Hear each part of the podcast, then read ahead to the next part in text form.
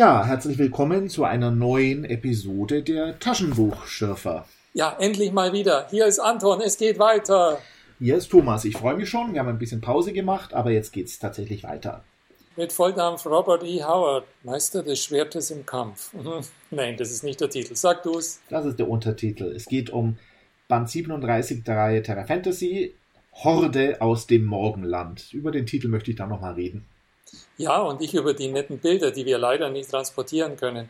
Die sind ja, also diese Zeichnungen, ich weiß nicht, wie man das nennt, ist das Linolschnitt oder was ähnliches, dass sie, die sind abgefahren. Ich weiß gar nicht, wie ich das beschreiben soll. Ja, aber ich finde nicht schlecht. Also die sind. Mal was anderes. Die dürften neu sein. Also schätze ich, sind sie ja nicht aus, aus den 30er Jahren, sondern irgendwas Neues. Todsicher aus den 70ern. Also die ja. Frisuren, ja. das ist Vella Flex, ich garantiere es dir. Das Buch, das deutsche Buch, stammt vom August 1977. Vorwort ist wieder von Hugh Walker und übersetzt von Eduard Luckschandel. Wie ist denn eigentlich der Inhalt dieser schwarzen Agnes? Ist das irgendwie aufregend gewesen? Ich fand es ganz in Ordnung. Die erste Geschichte heißt Die schwarze Agnes. Es geht darin um Agnes, die Tochter eines sesshaft gewordenen Söldners. Die soll heiraten. Der Vater zerrt sie, so beginnt die Geschichte, an den Haaren zur Hochzeit. Die ältere Schwester hatte ein ähnliches Schicksal. Sie steckt ihr einen Dolch zu, damit sie sich töten kann. Darf ich kurz vorlesen? Meine Schwester Isabel war es, die den Raum betreten hatte, und im Arm hielt sie ihr jüngstes Kind. Sie blickte auf mich herab, und ich bemerkte, wie gebeugt sie dastand, wie verkrümmt ihre Hände waren und wie Müdigkeit und Schmerz in ihren Gesichtszügen lagen. Die Festkleidung, die sie trug, schien all dies ans Tageslicht zu bringen, denn ich hatte nie etwas bemerkt, wenn sie ihre üblichen Arbeitskleider trug. Also die Ehe tut der Schwester nicht gut und sie steckt der Agnes den Dolch zu, damit die sich umbringt. Die hat aber ganz was anderes vor. Äh, die Berührung des Griffes verursachte ein Prickeln in den Adern meines Armes. War mir auf eigenartige Weise gewohnt. Das heißt, sie fühlt sich sofort also verbunden. Tolle Sache, dieser Dolch. Und sie tötet stattdessen den Bräutigam François. Und flieht mit rotem Haar, mit blutigem Dolch und in ihrem Hochzeitskleid. Fast wie bei der ersten Episode von Friends. Ja, so wie das Howard darstellt, da, also ich, ich meine, ich beziehe mich jetzt auf diesen brutalen Vater, der sich überhaupt nicht dafür interessiert, was seine Tochter will, auf diese Ehemänner, die Frauen bevormunden, ihren eigenen Kopf durchsetzen, nicht mal fragen, was könnte denn die Frau wollen. Das ist alles so drastisch dargestellt, dass ich mich frage, ist Howard ein Feminist gewesen? Ähm, gute Frage. Ich glaube, man könnte sagen ja ob er es war oder nicht, oder er war sicher nicht nur Feminist, er war auch mal alles andere als ein Feminist. Aber dass man alle vier Geschichten in diesem Band feministisch lesen kann und fast muss, da steht für mich außer Frage. Also das finde ich unerhört, weil wir reden ja jetzt über einen Text, der vor etwa 90 Jahren das Licht der Welt erblickte. Warum sollte Howard ähm, den, den späteren Feministinnen-Generationen die, die Wege bahnen? naja, also der Feminismus, wie alt ist der Feminismus? Er ist doch mindestens 240, 250 Jahre alt. Okay. Ja, wenn du da zu zählen anfängst, dann ist mit klar. Mary Wollstonecraft und so damals. da fängst du an, okay. Ja. Alles schlecht, ich finde das ja gut. Also, die Agnes ähm, flieht und trifft dann im Wald auf Etienne Villiers. Mein Französisch ist nicht sehr gut, ich spreche ihn mal so aus. Etienne der ist ein heruntergekommener Haudegen. Im Schreck verrät der ihr seinen echten Namen, was blöd ist, weil der wird verfolgt, diese Etienne, weil äh, komplizierte Geschichte. Hat irgendwas, hat Informationen über den Verrat von jemandem, der jetzt ähm, nichts mehr davon wissen will. Er soll umgebracht werden. Die beiden übernachten in einer Waldkneipe zu den Spitzbubenfingern Dort hört der Wirt, wie die Agnes den Etienne bei seinem Namen nennt und macht sich auf, um ihn zu verraten. Außerdem trifft Etienne auf seinen Spätzle Thibaut. Der Etienne, kein so ganz freundlicher Genosse, will diesem Thibaut die Agnes verkaufen. Die hört das allerdings, tötet den Thibaut und schlägt Etienne halbtot. Also ziemlich drastisch und brutal geschildert, finde ich. Hm. Das ähm, war die Stelle ungefähr, als ich mich was anderes fragte, nämlich diese Häufung der französischen Namen brachten mich endgültig zu der Frage, wieso wird dieser Schauplatz gewählt? Ich meine, es liegt ja dem Howard jetzt nicht unbedingt nahe von seiner Vorgeschichte und seinen anderen Erzählungen. Wieso Frankreich? Weißt du es? Oh, ich weiß nichts. Ich weiß, dass die nächste Geschichte ein bisschen Musketier-Anklänge hat. Und dort wollte er vielleicht landen. Ja, dann, das würde das erklären. Aber nochmal eins, wenn wir schon dabei sind. Ich möchte die Geschichte auch ein bisschen, wie hast du gesagt, man kann sie feministisch lesen, ja? Ja. Hast du vorher so gesagt? Ähm, das ist doch auch der Augenblick, oder ist der schon vorbei? Ich finde ein ganz wichtiger Punkt, als die Agnes meint, sie könne als Mann besser durchkommen. Das ist doch ein, ein, ein Wendepunkt in der Motivation dieser Figur, oder? Ja, ich habe nicht mehr im Kopf, ob es genau die Stelle ist, aber ja. Aber das ist jetzt ungefähr dieses Feld der Handlung. Mhm. Da ungefähr sie. Sie kennt ja. den Etienne noch nicht so und aber sie hat sich entschieden, sie will ein Mann sein. Das Leben als Mann bietet ihr mehr Möglichkeiten, erkennt sie. Okay, du, für dich reicht das als Motivation? Äh, ja. Okay, gut, machen wir weiter. Ich komme dann auf nochmal zurück. Und es gibt historische Vorbilder dafür. Natürlich. Also sie schlägt den Etienne halb tot und reitet dann aber doch mit ihm davon zu einer anderen Schenke und lässt ihn pflegen. Warum? Hm, weiß ich nicht mehr. Sie will irgendwie nicht in seiner Schuld stehen. Nee, sie hat im Grunde Jamais das Herz. Okay. Die blondlockige, blöde Frau, die sie dann später verrät, der hilft sie ja zunächst auch. Okay. Weil sie im Grunde hat sie das Erbarmen schon gepachtet. Also die Agnes ist nicht nur irgendwie äh, ein wilder Teufel, sondern die ist in erster Linie, hat sie was Humanistisches an sich. Okay. Und, und erst in zweiter Linie ist sie eine verkleidete Frau und in dritter Linie ein kämpfender Soldat. Okay. Und darum brauchte ich das, glaube ich, nicht wundern, dass sie mhm. ihm hilft. Also eine versteckte Sympathie, heimliche Verliebtheit oder so muss man da gar nicht suchen. Es geht auch so. Ja, da ist angenehm wenig Liebesgeschichte auch drin tatsächlich. Ja. Ähm, also der Etienne, der wird langsam gesund in der, in der anderen Schenke.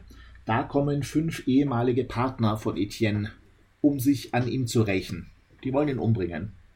Und Agnes, schwupp, tötet sie alle. Im Schwertkampf. Er verstummte, als meine Waffe seine Halsmuskeln durchtrennte und ihn köpfte. Es gibt Dinge, für die man geboren ist, für die man ein Talent hat, das man sich nicht aneignen kann. Ich, die ich noch nie einen Degen in der Hand gehalten hatte, entdeckte, dass er unter meinem Griff lebendig wurde, dass ich ihn instinktiv handhabte. Ich verstehe nichts davon. Ich glaube, das muss man eigentlich schon lernen, ja, mit, mit einem Ding umzugehen, aber sie kann das sofort. Ja. Sie treffen dann auf einen Freund, Bekannten von Etienne mit einem noch französischen Namen, Giscard de Clisson. Wunderbar, wie du das kannst, perfekt der akzeptiert sie als Söldnerin. Sie ist eine Frau, aber nimmt, sagt, ist okay, stattet sie aus mit Ausrüstung, reitet mit ihm davon. Sie geraten in einen Hinterhalt, weil man diesen Giscard für Etienne hält. Der Giscard wird getötet, sie wird fast getötet, aber Etienne kommt nochmal und verhilft ihr zur Flucht aus einer misslichen Lage und sie beschließen, eine Partnerschaft einzugehen. Keine Liebesgeschichte und das war die erste Geschichte. Fand ich gut. Jupp. Hat ein bisschen was Märchen, Märchenhaftes. Wir haben diesen Wald, Feuerholz suchen im Wald, wir haben die Räuberschenke. Viel passiert eigentlich nicht. Also. Hm. Auf der feministischen Leseebene passiert ganz viel, hm. weil immer wieder so Bemerkungen kommen, wie zum Beispiel, so sind die Männer. Die kommen natürlich in dem Fall, wenn typisches Klischee, irgendein Blödian irgendwas Dummes macht oder sich brutal verhält oder kurzsichtig. Okay. Und wenn sie ihre Handlungen begründet, dann kommt, so als einleitende Floskel, als Frau muss man, Punkt, Punkt, Punkt. Ist das nicht interessant? Ja. Das zieht sich durch den ganzen Text, von dem du sagst, es passiert eigentlich nicht viel. Aber auf dieser Geschlechterebene, mhm. das ist ja, ich, mir kommt es teilweise so vor, als hätte er die Geschichte nur geschrieben, um diese Dinge sagen zu können. Mhm. Und am Schluss gipfelt das noch, jetzt horch, ich zitiere, Vergiss nicht, dass ich keine Frau mehr bin, sagt mhm. die Agnes am Schluss. Ja, was soll denn das? kommen wir vielleicht nach der nächsten Geschichte drauf ein, zu sprechen. Ein Degen für Frankreich, meinst du? Die habe ich mir, glaube ich, falsch notiert. Wie heißt der Titel? De Hast du es da? Degen für Frankreich. Schon, ja, das mhm. heißt so. Da, dann lass mich da mal am Anfang was sagen. Also das ist, ähm, die, die fängt ja noch wilder und noch drastischer und, und von der Erzählkunst her noch derber an als, als die, die erste. Mhm. Also gleich das Duell am Anfang das ist aber so überzogen, nur weil einer äh, sieht, ähm, ihr versucht ein Küsschen zu geben und dann sofort ein Duell. Also, tschüss, tschüss, tschüss, tschüss. Äh, ich finde das sehr modern, ehrlich gesagt. Als Frau erwartet man von ihr, das ist gewohnt, dass ein frecher Mann am Straßenrand eben sagt, hier Küsschen geben und so, lächel doch mal. Das passiert Frauen, habe ich mir sagen lassen, heutzutage immer noch und zwar ständig. Nein. Und Agnes dann halt, ja, dann bringt sie ihn einfach um. Also wir verstehen das natürlich nicht, weil wir anders erzogen sind, aber wenn du sagst, das ist heute noch Alltag, dann bin ich wirklich wieder für die Einführung der Duelle. Ähm, aber es geht total toll weiter. Darf ich noch ein, einen schönen Satz einbringen? Verzeihung. Ja, tu. Weil, also nachdem sie diesen frechen Mann am Straßenrand umgebracht hat, ähm, meint sie noch, muss ich denn alle Männer in Frankreich töten, um ihnen Respekt beizubringen? Das heißt, ja, vielleicht muss man das. Sie will einfach nur Respekt, aber anscheinend und sie ist bereit, dann alle zu töten, die das nicht tun. Ja, der Degen sitzt locker, das ist schon was. Aber ich habe dich unterbrochen. Macht nichts. Ähm, die, wie er dann diese Geschichte aufbaut, was so zu diesem geheimen Geheimtreffen, dieser geheimen Gruppe trifft, äh, führt, zu dieser geheimen Truppe führt, die so geheim ist, dass sie sich selber untereinander gar nicht kennt und kennen darf, das hat er ganz toll, toll gemacht. Man trifft sich zum Konklave der Verdammten. Eieieiei. Und dachte ich mir, das ist aber hochgegriffen. Aber er macht's wirklich super in diesem Raum. Jeder trägt eine Maske und, und dann geht auch noch so ein Verschlag auf und dann kommt noch einer mit einer Maske rein, total verhüllt. Also muss ich sagen, dieser Auftakt der ist, der ist richtig gut. Was danach kommt, ist erbärmlich. Aber bis dahin okay. ist es richtig gut, oder? Was sagst du? Äh, ja. Also ist natürlich übertrieben. Es ist nicht so subtil wie die drei Musketiere, die auch nicht besonders subtil sind, sondern deutlich übertrieben. Aber spannend gemacht. Aber es fällt doch richtig ab. Also als der Auftrag erteilt ist, ähm, ich mir ist recht, ihr kennt uns nicht, wir kennen euch nicht, ich, mich darf sowieso keiner kennen. Sie erkennt, dass dieser Bösewicht der Böse ist, der ihr ohnehin nach dem Leben trachtet. Sie geht raus und strickt ihr uns und kocht ihr eigenes Süppchen. Ja, also ähm, danach wird es vor allem auch verwirrend. Also um, um zu klären, die Agnes nimmt, äh, für unsere Zuhörer, nimmt diesem Mann am Straßenrand Mantel, Maske und Pferd ab und wird dann im Gasthof für ihn gehalten. Und da gibt es ja eben dieses geheime Treffen maskierter Leute, die Leute, die ein Komplott schmieden mit dem Anführer, der besonders maskiert ist und den wir noch von der letzten Geschichte her kennen. Und das ist spannend. Und danach, äh, sie reitet ein Weilchen mit ihnen, versucht dann diesen Anführer Renault zu töten und gelingt aber nicht und trifft dann wieder auf Etienne am ausgemachten Treffpunkt. Und von da an wird es verwirrend. Ja, könnte man das vielleicht zusammenfassen? Es ist eine, eine Hofintrige, ja. Ähm, wirklich komplex, vielleicht so komplex, dass Howard es selber nicht so ganz durchschaut hat, mhm. mit Namen, die kein Mensch aussprechen kann. Und am Ende weiß man, wer ist die Mätresse, wer ist es ah, nicht, ah, wer ja. ist gegen wen, aber man weiß nicht, wer ist für es wen. Geht es geht um einen Herzog, eine Mätresse, ein Piratenschiff, einen Kardinal als Drahtzieher, so die gesamten, gesamten drei Musketiere irgendwie auf wenigen Seiten und da habe ich dann auch nicht mehr durchgeblickt. Und dann kommt Brack. Hast du ihn gesehen? Brack. Nein, erzähl mir. Doch, doch, da kommt Brack auf dem Weg ins südliche Kurdistan. Ja? Hast du es nicht gelesen? Nein. Sag mir, wieso will die Dame nach Italien? Was soll denn das jetzt wieder? In den Süden will sie. Das ist so unmotiviert. Also entweder war ich auf dem Schlauch gestanden oder also das kapiert keiner. Also die Hofintrige war schon schlimm genug, aber wieso will die Kleine jetzt nach Italien? Äh, tut sie das? Habe ich, hab ich mir ja, nicht gemerkt. Das glaube ich dir. Also ganz am da, Schluss oder? Mh. Ja, das ist am Schluss das Schiff nach Italien. Wo ist es? Ja, genau. Hm. Viel Spaß. Okay, das ist, ähm, das ist irgendwo, ist ihm das entglitten oder das Ganze hat noch eine Überarbeitung. Also da, da kann man, glaube ich, gar nicht mehr, das kann man gar nicht mehr entwirren, okay. das Ganze. Die nächste Geschichte heißt Braut des Todes. Und die ist tatsächlich, besteht nur aus zwei unvollendeten Skizzen. Die ist Fragment. Die hat er auch wirklich nicht zu Ende geschrieben. Aber ein guter Auftakt. Wirklich toll. Die Fassung, die wir jetzt haben, die ist von Gerald W. Page 1971 zusammengebaut, oh. ausgeweitet und so eine Geschichte gemacht worden. Du nimmst mir alle Illusionen. Oh, da hat einer rumgepfuscht. Und ich lobe den auch noch. Ja, da merkt man, dass da jemand rumgepfuscht hat, finde ich. Am Anfang hättest du es gemerkt. Ich hab's nicht. Nein, am Schluss. Also, es sind wirklich nur zwei kurze Skizzen. Ja. Der Anfang ist gut und der Schluss ist furchtbar, aber reden wir über den Schluss später. Erzähl mir, was am Anfang gut ist. Also, dieser Stuart, ein Schotte, verbannt aus Schottland. Warum? Hm? Weiß ich nicht. Ja, siehst du?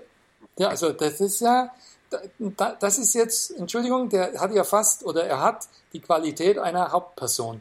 Und auch auf einer Skizze muss sich doch der Autor wenigstens darüber im Klaren sein, wieso, was ist der, wie ist der motiviert, was ist seine Geschichte. Ich kann doch nicht einfach dem Leser hinknallen, ja, ich bin verbannt aus Schottland, aber sonst bin ich ein ganz toller Fechter. Aber natürlich kann ich das.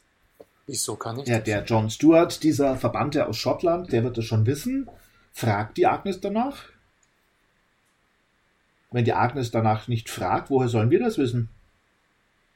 Und oh. wie erwartest du von dem einen verbannten John, dass der jeder wild, wild äh, fremden dahergelaufenen Person die Geschichte erzählt? Denk, Weil, denkst ja. du gar nicht an die Fortsetzung? Also ich, ich sehe schon nach so vielen Episoden Terra Fantasy, du bist ein bisschen Howard verliebt. Kann das hm. sein? Äh, nee, tatsächlich kann, kann ich es gut vertragen, wenn ich Dinge nicht erfahre. Ach, das stimmt, ja, genau, ja, ja. Das ist so ein, so ein, so ein Stachel bei dir, den, den, äh, da, da kann ja. ich nicht mit. Ich muss da auf den Dingen auf den Grund gehen. Okay, machen wir weiter. Ab. Es geht um die frisch vom Galgen geschnittene Leiche eines bösen Zauberers, Costrano. Ja, furchtbar konstruiert. Uh. Ja. Dem Costrano fehlt ein Mittelfinger und irgendwie Agnes gerät ganz zufällig in den Kampf in der dunklen Gasse. Äh, John Stewart hilft ihr, wo es um diese Leiche geht. Hat eigentlich gar nichts mit den beiden zu tun, ist Zufall. Aber dann gibt's, ähm, treffen sie sich in, in eine Kneipe eben, unterhalten sich. Da kommt noch wieder was zu Männern und Frauen. Es kommt echt ungeschickte Exposition, denn damit wir was über die Agnes erfahren, muss ja jemand über sie was sagen und das macht der John. Mit Recht nennt man dich die schwarze Agnes. Trotz deines roten Haares und deiner weißen Haut haftet dir etwas Seltsames und Düsteres an. Man sagt, du gingest wie eine Schicksalsgöttin durch das Leben, unbewegt, unveränderlich, Zeichen bevorstehender Tragödie und kommenden Untergangs. Und dass die Männer, die mit dir reiten, nicht lange leben. Erzähl mir, Mädchen, warum hast du dir Hosen angezogen und den Weg der Männer gewählt? Das ist eine gute Stelle, die hätte ich auch zitiert, und ganz ehrlich. So erfahren wir eben die Geschichte von Agnes, aber leider, leider, leider äh, hält Agnes keine solche Ansprache an John und sagt, mit welchem Recht nennt man dich den verbannten John? Das kriegst du leider nicht. Ja, was man aber kriegt, es gibt immer wieder die Bezüge auf diese Schicksalsgöttin.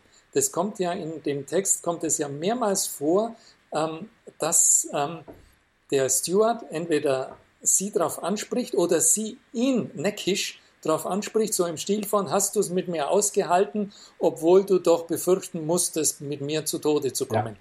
Das ist eigentlich, ist das witzig. Da hat einer, hat die, die Idee ähm, behalten beim, beim äh, Konstruieren und Schreiben hat er diesen, diesen Punkt im Auge behalten und erinnert den Leser immer wieder dran. Das ist amüsant. Ich finde das gut. Anders als die anderen Geschichten in dem Band ist das ja auch eine ja, Geister-Fantasy-Geschichte mit übernatürlichen Elementen drin. Und vielleicht kommt daher die Schicksalsgöttin ein bisschen mehr vor. Mhm. Dieser Zauberer Costrano soll wieder erweckt werden oder wird eigentlich zufällig wieder erweckt, denn, und es wird dann furchtbar schlecht erklärt, die Gasse, in der er war, war mit Steinen aus heidnischem Tempel gepflastert. Aus Versehen hat wohl einer schon eine Beschwörungsformel gesprochen, die die Toten wieder lebendig macht.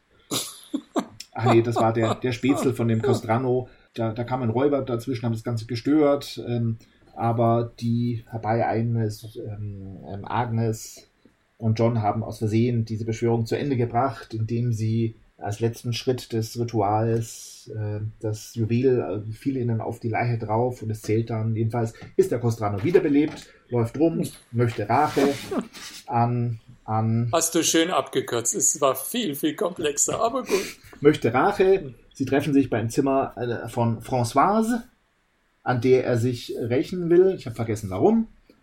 Und unter dem Zimmer gibt es einen Geheimgang, den Costrano kennt. Und die beiden Helden gehen dahin, sehen Costrano nicht, aber gehen nach unten, folgen dem Geheimgang, wo äh, wir eine klassische Opferszene haben. Die, die Frau Françoise ist äh, auf einem Altar angerichtet. Der Stuart wird gelähmt und gebannt, kann sich nicht bewegen, aber Agnes stößt den untoten Zauberer in ein finsteres Loch, wo er dann fast zu Tode kommt, noch einmal kurz rausklettert aber dann endgültig zu Tode gebracht wird. Das alles steht tatsächlich so in dieser Form ungefähr in diesen zwei Skizzen von, von Howard selber. Achso, ich wollte gerade sagen, sind das die 30er oder die 70er Jahre? Nee, das sind tatsächlich die 30er. Die 70er Jahre, die kommen jetzt. Oh, die kommen jetzt. Oh. Der letzte Absatz, der steht nicht hm. bei Howard. Okay. Also, wir erinnern uns, John Stewart war gebannt magisch und Agnes tötet den Zauberer. Jawohl. Und ohne mich zu schämen, zitterte ich eine Zeit lang in seiner Umarmung, als mich die Furcht vor neuem packte. Es ist vorbei, schwarze Agnes, vernahm ich die tröstende Stimme von John Stewart. Und jetzt brauchst du nicht mehr zu fürchten und dich auch nicht schämen. Kein anderer Mann und keine Frau hätten sich besser dieses Ungeheuers erwehren können. Und letzten Endes bedeutet es keine Schande für dich, wenn du dich wie eine Frau benimmst, schwarze Agnes, denn du bist und bleibst eine Frau.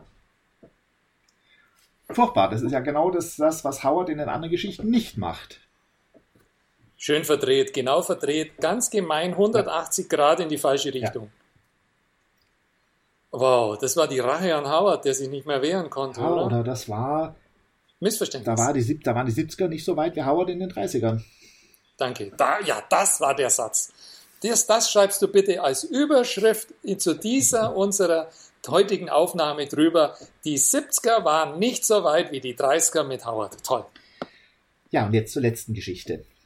Horde aus dem Morgenland, die dem Band auch den Namen gibt. Auf Englisch The Shadow of the Vulture, der Schatten des Geiers. Ja, und der eigentliche Titel müsste lauten Soliman oder die Türkengefahr. Ja. Aber das Ganze, da finde ich das Vorwort interessant. Übersetzt hat das Ganze Eduard Luxchandel. Ja. Ein Österreicher, vielleicht sogar Wiener. Mhm. Und im Vorwort steht ja auch, wird er zitiert, Howard beging dabei offensichtliche geografische Fehler, wie jeder feststellen kann, der einmal in Wien war oder eine halbwegs genaue Karte von Mitteleuropa besitzt. Und diese Fehler hatte Eduard Luxchandel in der Übersetzung korrigiert ein bisschen. Denn es geht in der Geschichte um die Belagerung Wiens. Die Türken sind 1530 vor Wien. Es gibt eine quasi Rahmen, Rahmenhandlung. Der Sultan Soliman empfängt Gesandte und darunter einen Gottfried von Kalmbach. Du hast sicher nachgeschlagen, ob es den wirklich gibt. Hab ich, gibt ihn nicht. Gibt ihn nicht. Aber der Name klingt überzeugend. Der lässt sie neun Monate warten, schickt sie dann unverrichteter Dinge zurück, beschließt dann aber doch diesen Gottfried, der jetzt wohl im einfällt, wer der war, der war der bei dem Kampf damals noch, der soll doch noch, der soll umgebracht werden. Er beauftragt seinen Großvezier, ihm nachzureiten, und der schickt ihm dann, weil er entkommen ist, den Geier hinterher. Mikhail Oglu. Das ist der, ja, der Schurke der dem, du, der, dieser Oglu, ist der dem Soliman irgendwie besonders wichtig? Oder? Ja, das ist der, der beste Kämpfer. Ja. Weil jetzt wird der Mikhail Oglu dem hinterhergeschickt und der ist so eine kitschige Superheldenfigur. Da ist ihm, glaube ich, dem ja. Howard das. Also ist ein Schurke, und der hat am Rücken des vergoldeten Kettenhemds gewaltige Geierflügel befestigt. Mhm. Diese Flügel breiteten sich weit aus, wenn er ritt und kündeten von Tod und Zerstörung. Das stelle ich mir unpraktisch vor, so als, als Reiter. Aber um, ähm, was, was ist denn da historisch dran? Können wir nicht wissen, weißt du nicht, übergehen wir, oder? Weiß ich nichts drüber. Weiß hm. ich nichts. Der ist halt der Obersöldner, der Ober, ja, Killer für die besonderen Fälle. Und er sagt dann vollmundig auch, er bringt dem Sultan Gottfrieds Kopf oder seinen eigenen. Das ist die Rahmenhandlung, weil ganz am Schluss geht es dann um, um Köpfe, die abge abgeliefert werden. Wir sind vor Wien. Gottfried ist ein Trinker, war also früher mal Ritter. Nein, er ist Franke, aus Kulmbach. Ja. Nein, Entschuldigung, er ist natürlich nicht aus Kulmbach, aber äh, wieso ist er Trinker? Die trinken da alle viel, das ist normal. Er trinkt besonders viel. Er trinkt besonders viel, ja, ja. das stimmt. Je mehr er trank, desto mehr entdeckte er sein Gewissen. Je mehr er trank, desto melancholischer wurde er und Tränen tropften von den Spitzen seines Schnurrbarts. Ja, jetzt hörst du aber auf, ja? Ich habe das nicht geschrieben. Also trinkt schon besonders viel. Aber das ist so die klassische Revolverheldenfigur, die kennt man aus dem Western. Ja. Ähm, der, der Ex, der Ex-Revolverheld, der zum Trinker geworden ist und dann aber ähm, doch nochmal zum Helden wird. Die, der Western vor Wien. Auch gut, ja? So auch hier. Und jetzt trifft er auf eine Kämpferin, die in Wien gegen die Belagerung der Türken kämpft. Und die heißt die Rote Sonja von Rogatino. Die ist dargestellt wie eine Piratenbraut. Wer ist das denn? Ich glaube, eine generische Piratenbraut, mhm. die halt deshalb wichtig ist. Also, das ist die Rote Sonja mit Y geschrieben. Ja.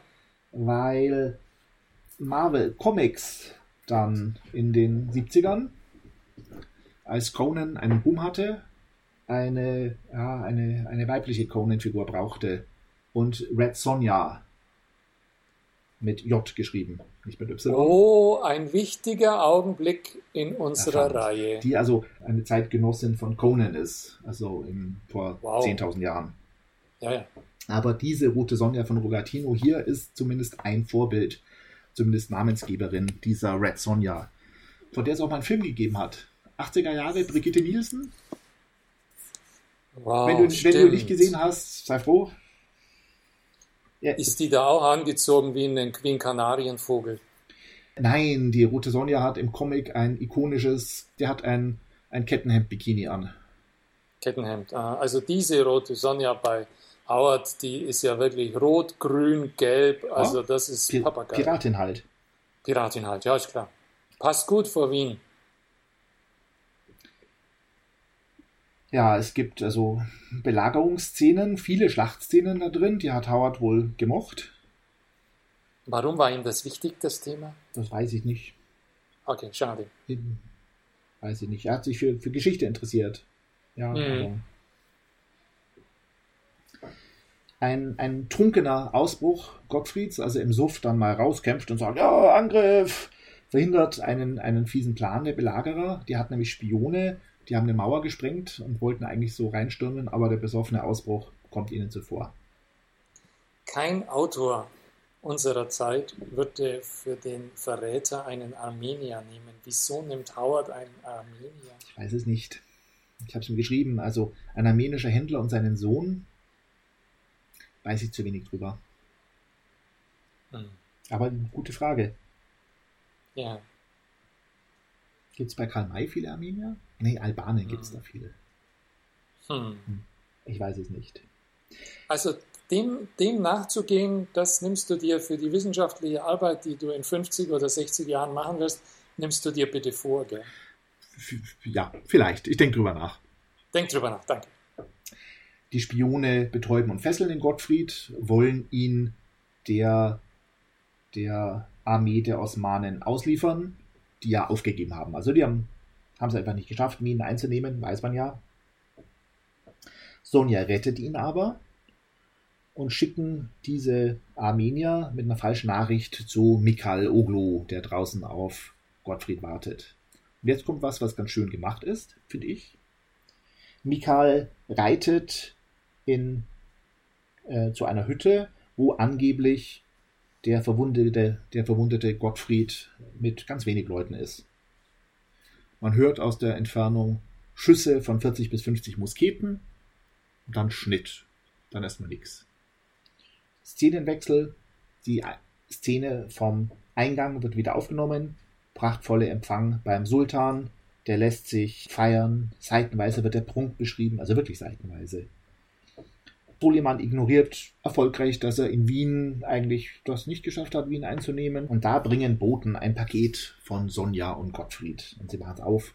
Und in dem Paket ist eben Michaels Kopf drin. Das heißt, wir erfahren gar nicht, wie dieses Finale, was da passiert ist in dieser Hütte, wer wem eine Falle gestellt hat. Aber Michaels Versprechen, Gottfrieds Kopf oder meiner, ist eingehalten. Mhm. Ähm, als der Gottfried bei den Verrätern war, da kam die Stelle, die hat mich ja an der Übersetzung zweifeln lassen und da habe ich dich ja auch mhm. gefragt, ob du es auf Englisch oder Deutsch gelesen hast. Ähm, Gottfried verlor sein Identitätsgefühl. Was soll denn das sein? Ja. Hast du's, bist du auch drüber Bin gestolpert? Bin ich drüber gestolpert, aber ich kenne ähnliche Fehler und normalerweise reißen mich die auch raus. Also dieses Konzept ja. der Identität ist einfach so ein modernes Konzept, das ich in einer Geschichte, die aus der Sicht von 1530 erzählt ist, ähm, das reißt mich da raus, wenn das da auftaucht eigentlich. Einigen wir uns drauf, eine kalte Dusche für den Leser. Abgesehen davon weiß ich gar nicht, was er damit meint. Selbst wenn ich moderne Begrifflichkeiten anwenden wollte, ich komme da nicht dahinter, was Gottfried da verloren hat. Ja. Wollte er sagen, er wusste nicht mehr, wer er war oder was soll das? Okay, mach bitte weiter, wenn es noch was zu sagen Viel gibt es nicht. Ich möchte noch was zum Titel sagen, wieso die Geschichte ja, nicht Schatten des Geiers heißt mhm. sondern auf Deutsch Horde aus dem Morgenland. Ja. Da wird halt, also das hervorgehoben, dieser Kampf, dass da eine wilde, unzivilisierte Horde aus dem Morgenland, aus dem Osten kommt und Europa einnehmen möchte. Ich weiß zu wenig über, über die tatsächliche Geschichte. Wer da jetzt wirklich, war das eine Horde oder waren das halt Angreifer? Also zunächst müsste man auch klären, ähm, was er da als Definition dieser Janitscharen angibt. Die gibt er ja ganz detailliert Richtig. an, nicht als ähm, türkische mhm. Kämpfer, sondern als praktisch Elite-Hilfstruppen. Mhm. Ähm, sprich entführte Albaner, Griechen, Ungarn, die praktisch als Elitesoldaten von Kindheit an von Türken gezüchtet wurden Richtig. und die äh, fallen über Wien her. Ja. Also da müsste man schon überlegen, ähm, ob man jetzt tiefer einsteigt und und die Dinge überprüft oder mal versucht, die Quelle zu finden, die Howard vorlag für sowas, das ist äh, schon wow. Also da geht er so ins Detail ja. und so konkret, dass ich mich frage, ob man das so schlucken kann. Also ich habe Wikipedia dazu nachgelesen tatsächlich, aber so, das macht mich nicht zum Experten und ich würde mich nicht trauen, da jetzt irgendwas Historisches dazu zu hm. sagen. Aber da ist schon was dran. Da ist was dran, aha. Okay. Mehr kann ich nicht sagen.